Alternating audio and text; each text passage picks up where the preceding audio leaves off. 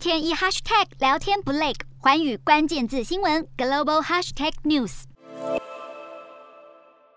一辆白色厢型车刚要进入校门，下一秒忽然爆炸起火燃烧。巴基斯坦南部港口城市喀拉吃二十六号发生汽车爆炸案，爆炸地点就在喀拉吃大学孔子学院，而这起事件也导致多名中国籍与巴基斯坦籍人员伤亡。警方初步调查研判，这是一起恐怖攻击。炸弹客在车辆抵达孔子学院时引爆身上炸弹。事件发生后，巴基斯坦总理随即前往中国使馆吊唁，并承诺会将相关涉案人士逮捕归案。而巴基斯坦武装分离组织俾路支解放军已经公开承认犯案，更发布声明，直接点名这次犯案就是针对中国人。由于当地有许多隶属于中国“一带一路”的大型基础设施计划，这些分离主义分子相信利润丰厚的采矿和能源计划没有让当地人得到好处，因此经常攻击中国相关目标。中方对这起重大恐袭事件表示强烈谴责和极大愤慨。